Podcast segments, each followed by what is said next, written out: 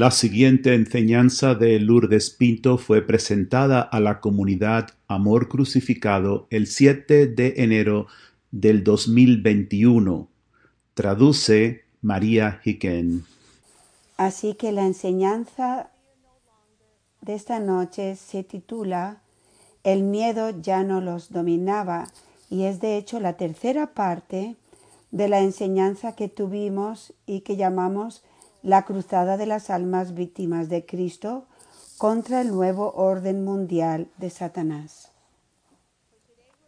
Así que hoy de hecho vamos a ir a la última parte de este mensaje del 2019 en el que el Señor está lidiando con el miedo. Y esta es la última parte de ese mensaje. El Señor nos dijo, continuad entrando por el pasaje que he creado para vosotros, con la inocencia de mis pequeños, y recibir las gracias del amor de Abba, la protección para mantener la paz perfecta y la alegría de los santos que viven con perfecta fe y esperanza en el conocimiento del amor divino.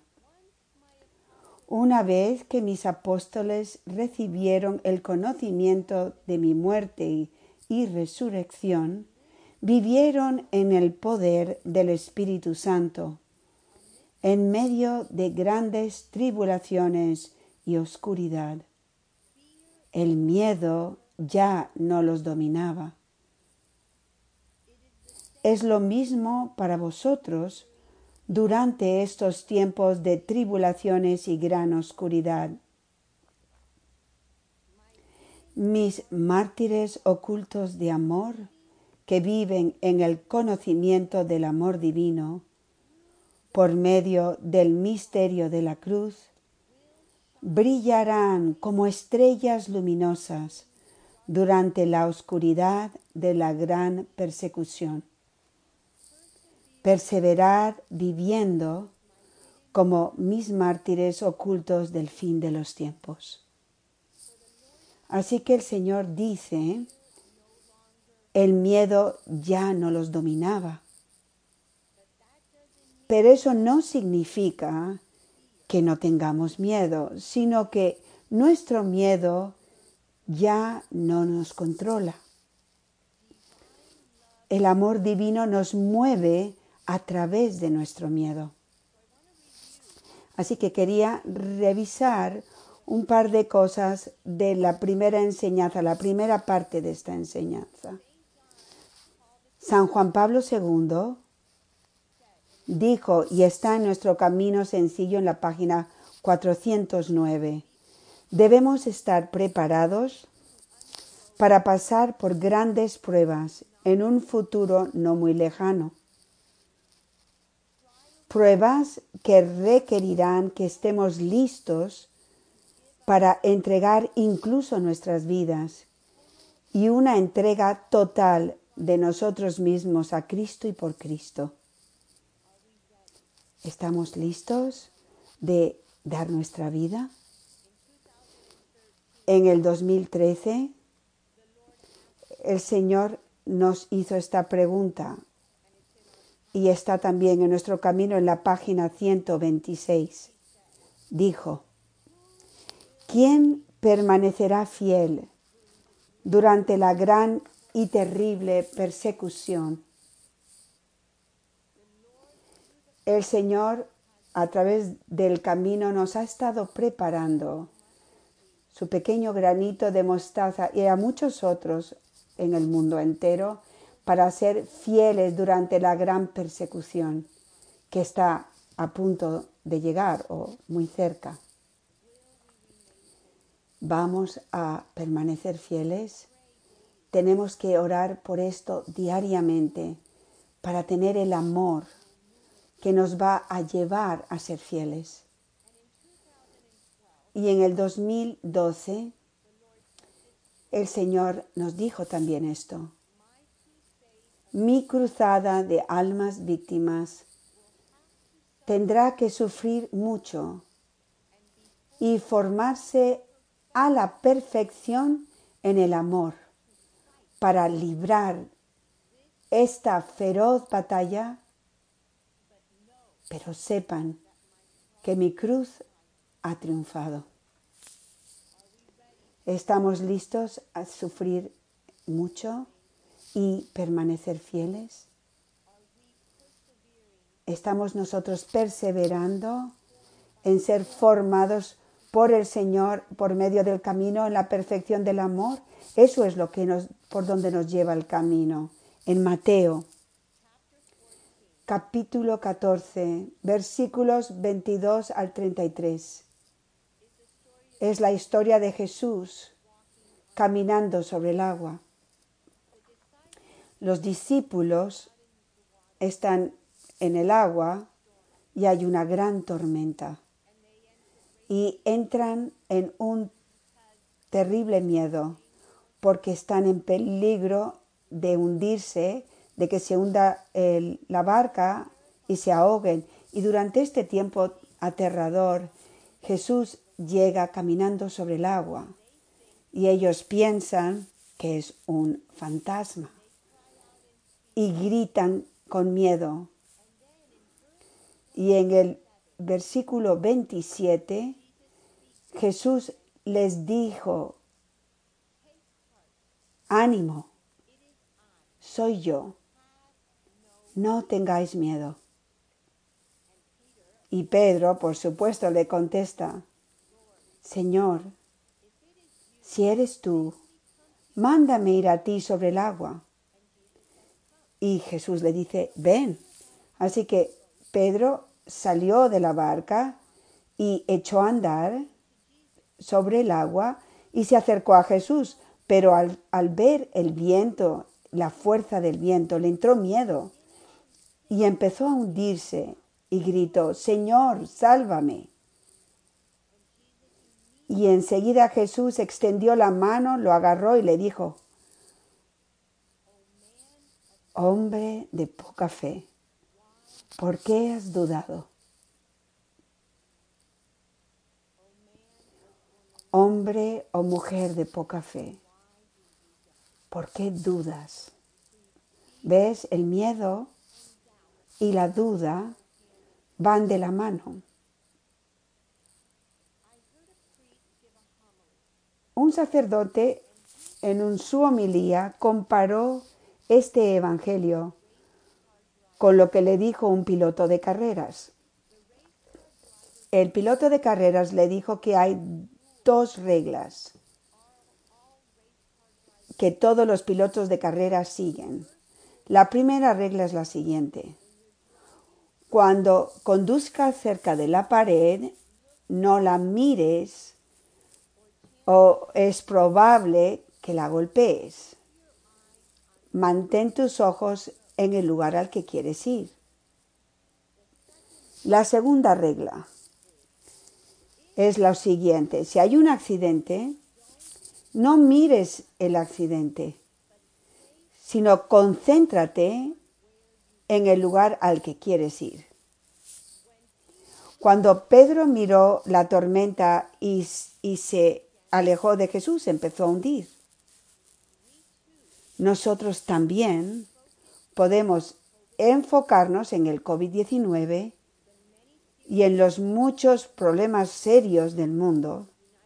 En los Estados Unidos estamos lidiando con un nuevo gobierno que va a empezar en el, en el 20 de enero. Es radicalmente de izquierdas. Biden ya ha elegido a muchas personas para su gabinete, todos liberales radicales comunistas, muchos que son muy, muy anticristianos y especialmente anticatólicos. Así que sí, hay mucha oscuridad. Y en los Estados Unidos, y pienso que en el mundo entero, vamos a tener que lidiar con la persecución religiosa.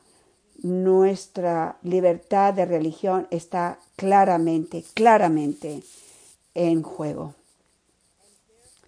y por lo tanto es muy fácil enfocarnos en el accidente, en la oscuridad, en la tormenta y perder estar enfocados en Jesús y en nuestra meta.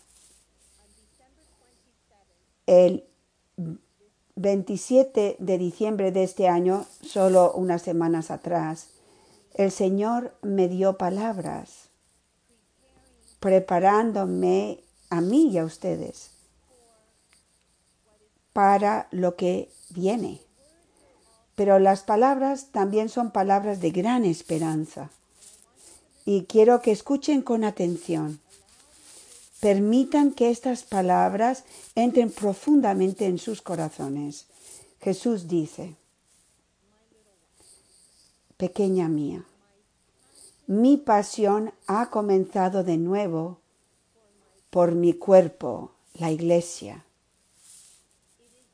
Es un momento de intenso silencio y sufrimiento. Mi cuerpo también será despojado de toda su gloria terrenal. Ella refiriéndose a la iglesia, también se desnudará ante el mundo. Sus miembros es cada uno de nosotros, los miembros de la iglesia, que viven la pasión siendo uno conmigo, su cabeza, obtendrán la santificación de mi cuerpo. Su gloria brillará como el resplandor del sol, por medio de la pureza de sus contadas víctimas de amor. Y estas pocas, unidas como uno en mi sacrificio de amor, marcarán el comienzo del nuevo amanecer para mi iglesia y el mundo. Has de saber que tú y mi pequeño granito de mostaza de amor crucificado habéis encontrado gracia ante mí. Perseverad en mi amor crucificado. Por lo tanto, el Señor nos está dejando saber que ahora es el tiempo para que su cuerpo, la iglesia, entre en la pasión y que la iglesia va a ser despojada como ya lo estamos viendo. Y sin embargo el Señor nos dice dónde tienen que estar nuestros ojos como el, el eh, corredor de coches, en el nuevo amanecer que viene, no en el accidente, no en la tormenta, sino en el nuevo amanecer. Y de nuevo, el Señor nos dice que hemos encontrado gracia ante Dios. Que estas palabras sean nuestra fortaleza como lo fueron también para María. En el momento que nosotros quitamos la mirada de Jesús, dudamos, como lo hizo Pedro, y la oscuridad parece abrumadora. ¿Recuerdan la, la enseñanza que tuvimos hace unos años en fe, creemos, tenía tres partes.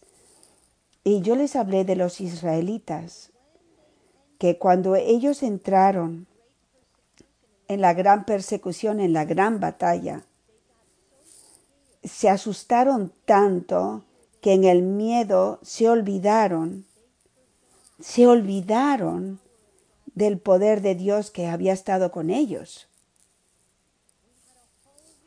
Tuvimos un retiro entero de amor crucificado en el tópico de recordar. El Padre y María hacen mucho trabajo traduciendo estos mensajes al español para que todos ustedes en esta comunidad tengan estas palabras, para que estas palabras puedan permanecer en sus corazones. Una vez le pedí al Señor durante un retiro, ¿cuál es un deseo desordenado? ¿Qué es un deseo desordenado? Y él me dijo, cualquier cosa que quite tu mirada de mí. que centrados. Hay dos palabras, hay un poco más, pero de este mensaje del Señor hay dos palabras que han sido una luz que me guía en estos días y yo realmente quería que los llevaran también al corazón ustedes. Cuando el Señor nos dice que hay es un tiempo de profundo silencio y de sufrimiento. Cuando yo recibí este mensaje del Señor, lo que yo sentí en mi corazón fue que de la forma que estamos acostumbrados a hacer el ministerio, hasta ahora va a cambiar. Y esto ya lo veo en Amor Crucificado. Ya no somos capaces de tener nuestros retiros o hacer ministerio de la forma que lo hacíamos antes. Cuando Jesús entró en su pasión, su ministerio cambió. Fue un tiempo de profundo silencio para que pudiese entrar el sufrimiento por amor, el misterio de la cruz. Este es el tiempo en el que hemos entrado nosotros también ahora. Es el tiempo de gran, de estar centrados porque la batalla ha comenzado. Intenso silencio para que podamos sufrir bien. Cuando el piloto de carreras se le preguntó por este sacerdote, entonces, ¿por qué hay tantos accidentes? Él contestó, porque sucumben a la tentación de mirar la pared o el accidente. Sucumben a la tentación. Nosotros también tenemos que luchar contra la tentación de centrarnos en el mal de nuestros tiempos, que nos va a llevar a dudar quiénes somos y a olvidar que Dios que realmente está con nosotros. Esta semana estaba hablando con una amiga, una amiga mía, que es una mujer consagrada, y ella recientemente contrajo el COVID y ahora ha estado 11 días en cuarentena en su habitación, incapaz de recibir al Señor sacramentalmente, como muchas personas han tenido que hacer. Tiene un doctor excelente y el doctor le dijo, después de 12 días, realmente ya puedes salir de la cuarentena si no tienes ningún otro síntoma y ella se está sintiendo muy bien, muy fuerte, muy llena de, energía. Se siente como siempre. Y su superiora le dijo, pues vas a poder salir después de 12 días, que hubiesen sido hoy. Y ayer, sin venir a cuento, tiene una llamada de una mujer que ella conoce que también es médico. No su médico, sino simplemente una persona que ella conoce. Y esta mujer le dijo, oh, he escuchado que tienes COVID. Y ella le dijo, sí, pero estoy muy bien. Ya hoy van a ser 12 días, así que ya puedo salir de la cuarentena. Y esta mujer médico le dijo, oh, no, tienes que tener tanto cuidado yo te recomiendo que te quedes tres semanas en cuarentena en tu habitación, que para esta consagrada significaba tres semanas sin, sin Jesús. Yo hablé con ella ayer y estas palabras realmente la afectaron y la llevaron a sentir miedo y me dijo, Lourdes, estoy considerando quedarme aquí más tiempo en mi habitación. Así que las dos empezamos a hablar. Y fue algo tan hermoso, porque ella entró en, en contacto con su miedo. Su más profundo miedo en el corazón era de hecho el miedo a ser rechazada por sus hermanas cuando ella fuera a salir de su habitación, el miedo a que ellas iban a tener miedo a estar cerca de ella. Ese miedo era tan fuerte en su corazón, pero ella no estaba conscientemente consciente de esto, que era suficiente para mantenerla en su habitación, separada de la Eucaristía. Eso es lo que hace el miedo. Nos paraliza. Perdemos la razón y la objetividad. Perdemos la confianza.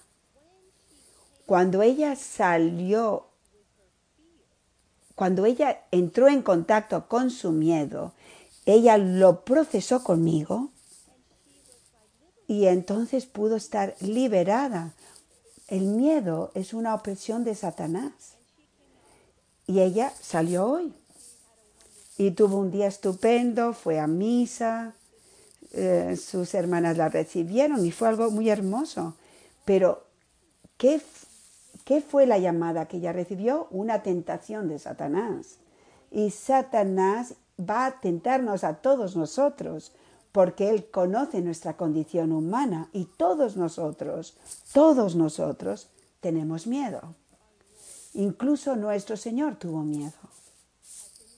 He estado leyendo la dolorosa pasión de nuestro Señor Jesucristo un poquito cada día por Anne Catherine Emmerich desde que nuestra Santísima Madre nos dijo que nos centrásemos y rezásemos cada día la pasión para poder salvar almas, realmente me he tomado esto a, pecho, así que he leído un párrafo todos los días de este libro. Y eso es lo que recientemente leí sobre el miedo propio de Jesús que él tuvo que atravesar. Ella escribe, cuando nuestro Redentor en el Monte de los Olivos se complació en experimentar y vencer esa violenta repugnancia de la naturaleza humana hacia el sufrimiento y la muerte, que constituye una parte de todos nuestros sufrimientos, de todos los sufrimientos, se le, se le permitió al tentador hacer con él lo que hace con todos los hombres que desean sacrificarse en una causa santa. Escuchen con atención, comunidad mía. Jesús mismo tuvo que vencer la, repugnancia violenta, el miedo que él tenía en esa cruz.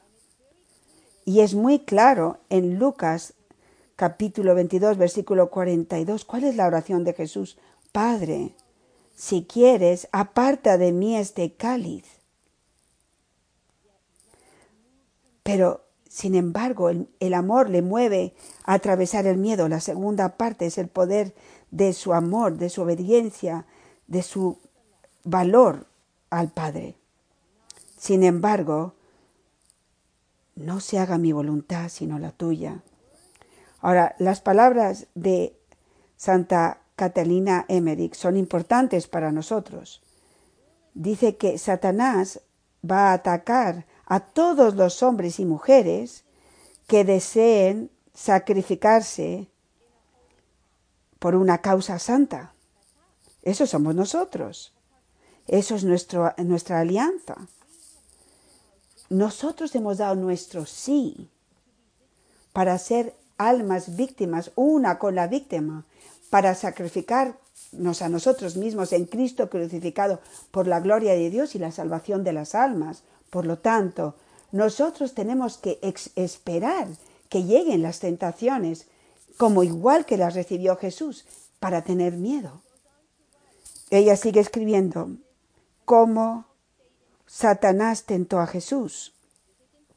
Esto es importante, porque también esto es nuestra tentación. Ella escribe, se le presentaron ante sus ojos una sucesión de nuevas y aterradoras visiones. Y ese sentimiento de duda y angustia que siempre experimenta un hombre a punto de hacer un gran sacrificio, surgió en el alma de nuestro Señor cuando se preguntó a sí mismo la tremenda pregunta, ¿y qué bien resultará de este sacrificio. Jesús tuvo que atravesar el sentimiento de duda y de ansiedad. Él tuvo que atravesar esa pregunta. Algunos de nosotros ya hemos tenido esa pregunta y qué bien resultará de esta vida oculta de martirio cuando sigo viendo a tantos de mis, de mis miembros de, de familia que siguen sin convertirse. ¿Esto realmente está haciendo una diferencia? Eso es una tentación. Es la tentación de dudar, de dudar lo que el Señor nos ha dicho a nosotros una y otra vez. Es una tentación, pero una que Jesús vivió para que cuando nosotros seamos tentados, nosotros en Cristo tenemos la gracia de atravesar. ¿Cómo nos confrontamos con el miedo? De la forma que el Señor nos ha enseñado, con las cinco piedras. ¿Se acuerdan que las cinco piedras son nuestras armas para la batalla?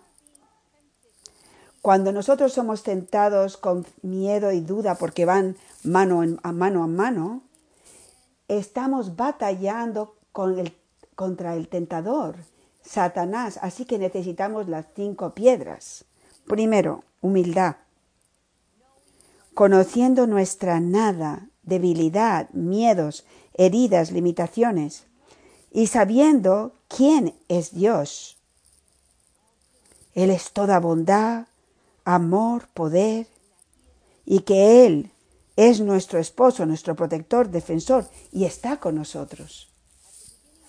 Al principio de diciembre yo estaba en Georgia y algo inesperado ocurrió. Una mañana María vino a misa y, sin venir a cuento, estaba muy enferma. Nunca había visto a mi amiga tan enferma. Daniel, el padre, Juliana y yo, todos nos alarmamos al verla temblando. No sabíamos lo que estaba mal, así que inmediatamente todos pensamos, es posible que haya cogido el virus de COVID, María tiene asma. Así que inmediatamente empezó a tomar todas las cosas que tiene que tomar, la vitamina D3, todas esas cosas. Pero María no estaba mejorando. Y yo estaba con ella en su casa y empecé a sentir este miedo, esta ansiedad que me sobrecogía.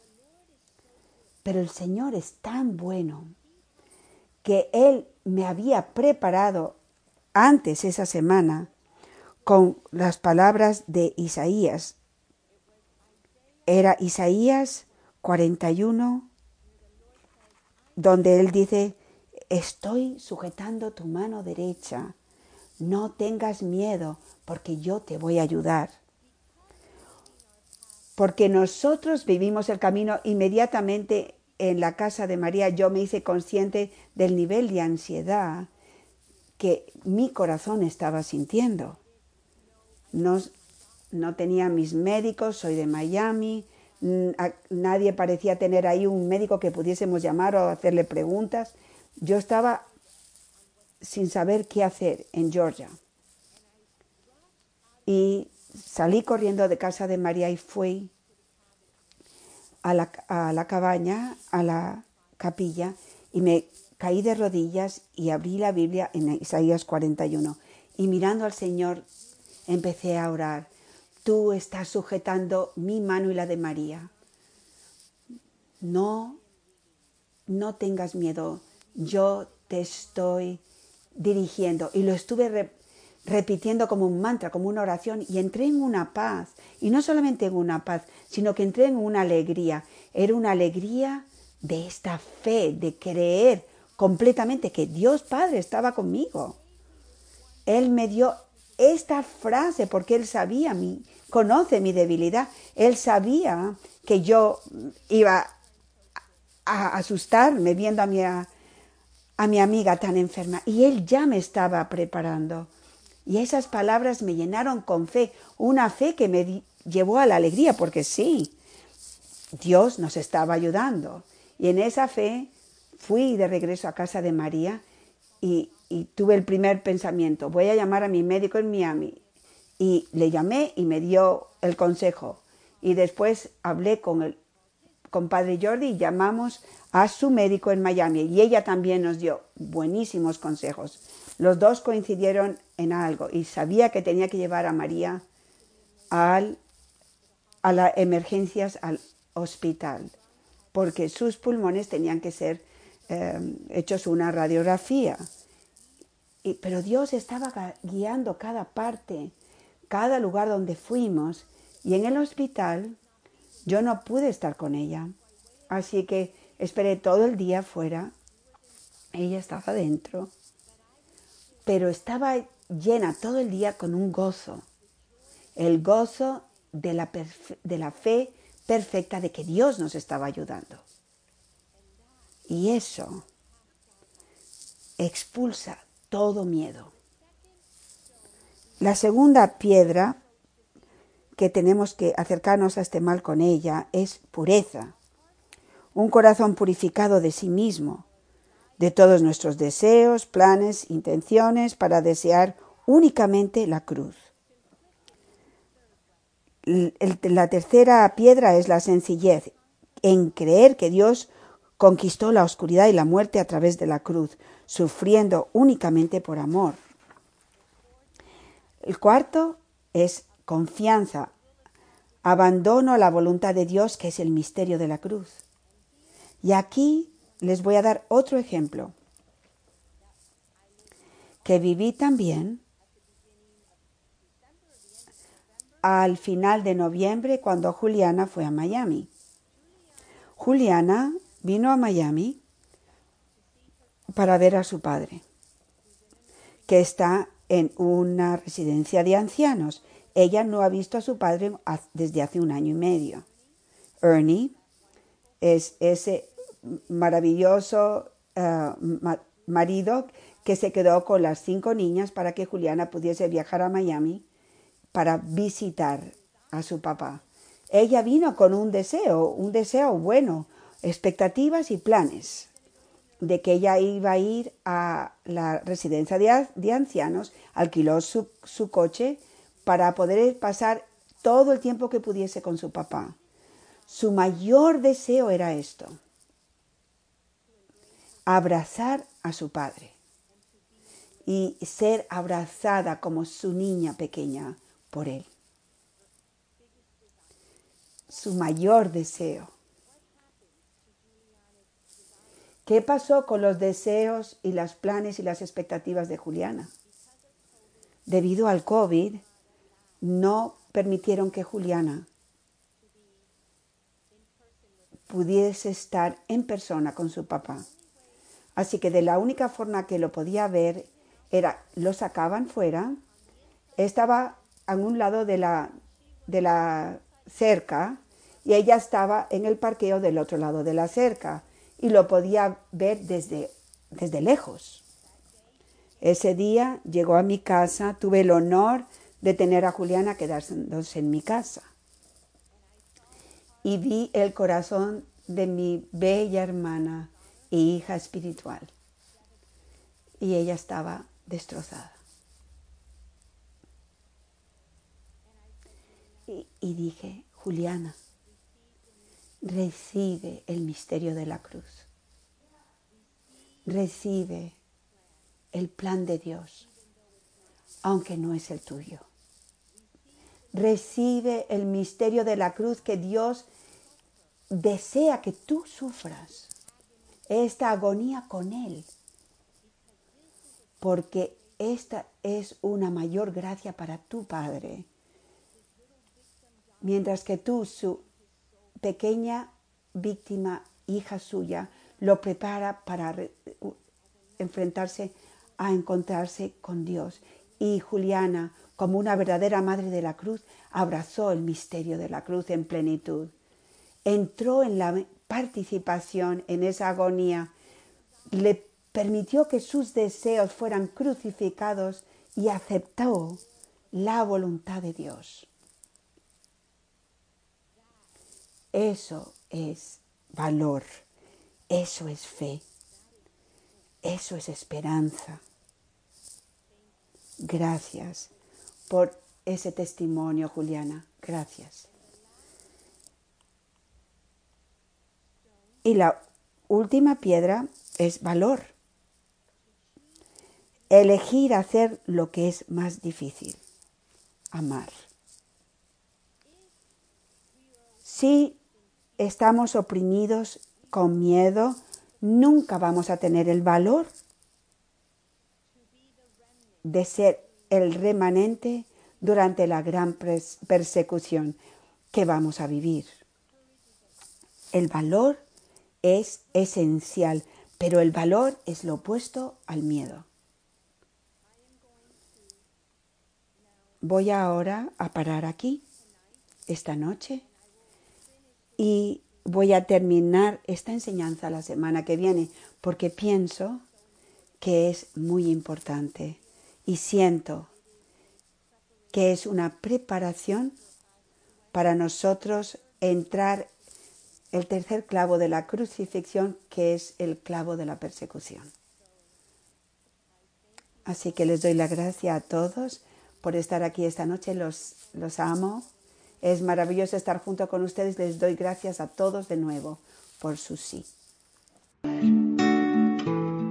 Para más información sobre el camino de unión con Dios, por favor visite el sitio de la comunidad Amor Crucificado amorcrucificado.com. Que Dios les bendiga.